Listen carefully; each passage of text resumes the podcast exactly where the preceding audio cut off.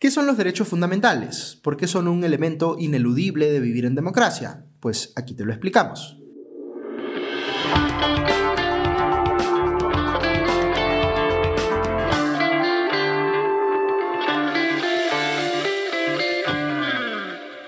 Bienvenidos a Hablemos de Política, un podcast de Comité de Lectura y la Fundación Conrata de Navarra en el Perú.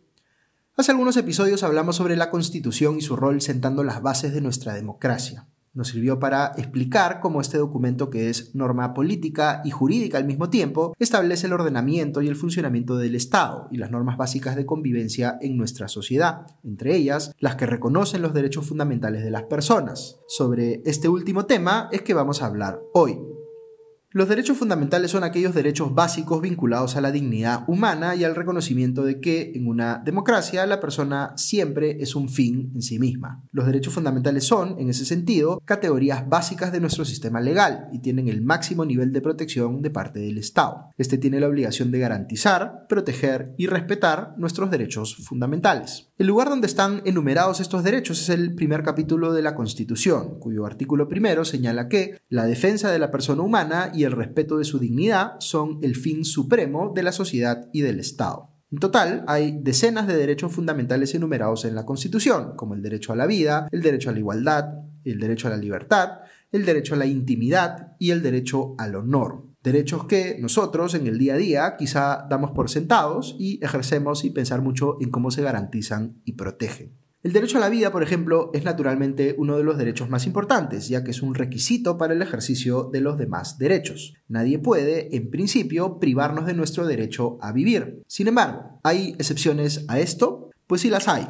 Ya vamos a ir viendo que ningún derecho fundamental es absoluto. Pensemos, por ejemplo, en el caso en el cual uno es atacado por un delincuente que tiene un arma y en ejercicio de su legítima defensa mata al atacante. Aquí un juez tendría que analizar si la respuesta a la agresión fue proporcional o no, pero el ejercicio de la legítima defensa puede justificar legalmente que una persona le quite la vida a otra en determinadas circunstancias. Hay otros supuestos que son más complejos y que solo menciono aquí porque no alcanzaría el tiempo para discutirlos en toda su complejidad. Uno es el derecho al aborto, donde se da un conflicto entre el derecho a la vida del no nacido y el derecho a la libertad de la madre de tomar decisiones sobre su propio cuerpo. Y otro es la eutanasia o la muerte asistida, es decir, la discusión respecto de si el derecho a la vida incluye el derecho de la persona a acabar con la suya y si por tanto debe condenarse o no que otras personas, digamos, ayuden en ese sentido. Son, como les digo, casos límites que bien valdría la pena discutir en episodios especiales para entender los argumentos de ambos lados del debate. Ahora, por otro lado, tenemos el derecho a la igualdad, que implica que nadie debe ser discriminado por motivos de origen, raza, sexo, idioma, religión, opinión, condición económica o de cualquier otra índole. Aquí también hay una discusión muy importante respecto de cuáles son los alcances del derecho a la igualdad. Significa este último que debe entenderse únicamente que todos los ciudadanos son iguales ante la ley. Significa que el Estado debe asegurar que haya igualdad de oportunidades. O significa que el Estado debe buscar la igualdad material de los ciudadanos, es decir, que tengan exactamente lo mismo. Por ejemplo, otro derecho importantísimo es el derecho a la libertad. Dice nuestra Constitución que nadie está obligado a hacer lo que la ley no manda ni impedido de hacer lo que ella no prohíbe. En estos días hemos discutido mucho sobre los alcances del derecho a la libertad. Por ejemplo, en una situación de pandemia como la que hemos vivido, hasta qué punto es razonable que el Estado restrinja el derecho a la libertad, sea para que las personas puedan movilizarse, para ir a trabajar o para ir a la escuela. Debemos pensar además en el derecho a la libertad como uno que se manifiesta de varias formas que están expresamente protegidas en nuestra Constitución, como la libertad de expresión, la libertad de prensa, la libertad de culto, la libertad de empresa, la libertad de contratación, la libertad de asociación y así. El derecho a la intimidad, en tanto, es el que protege tu privacidad y te permite apartar o excluir del conocimiento público hechos personales como asuntos médicos, políticos, religiosos, sexuales, entre otros. Es un derecho muy importante también por cuanto controla el poder del Estado de conseguir información sobre nosotros los ciudadanos que voluntariamente no queremos dar. Este derecho tampoco es absoluto porque un juez, por ejemplo, puede obligarnos a revelar cierta información que pueda ser relevante para la resolución de un caso penal, por ejemplo.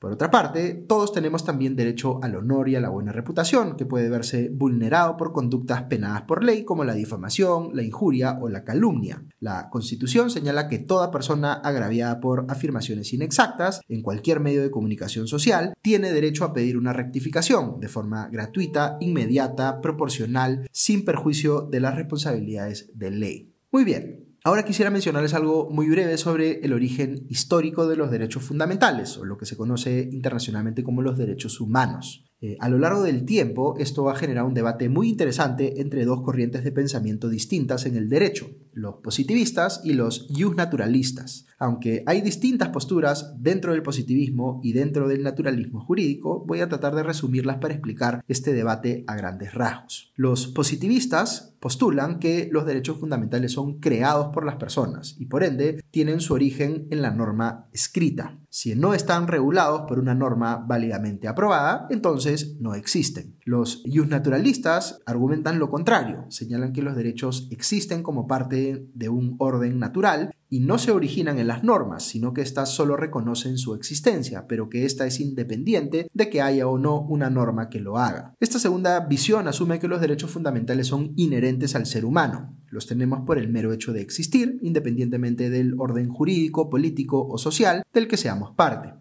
Este debate es muy relevante cuando se discute la posibilidad de añadir más derechos de los que hoy están reconocidos, como por ejemplo el derecho a tener acceso a Internet, ya que se abre el debate sobre si estos nuevos derechos se están creando o si se puede argumentar que son inherentes a la condición humana. Es un debate fascinante que quizás retomemos en un futuro episodio. Muy bien, eso es todo por hoy. Muchas gracias por acompañarnos en este episodio de Hablemos de Política, un podcast de comité de lectura en alianza con la Fundación Conrad Adenauer en el Perú. Si les ha parecido interesante esta siéntanse en la libertad de compartirla. También pueden encontrar más contenidos como este en la cuenta en YouTube de Comité de Lectura. Que estén muy bien y ya nos escuchamos pronto. Adiós.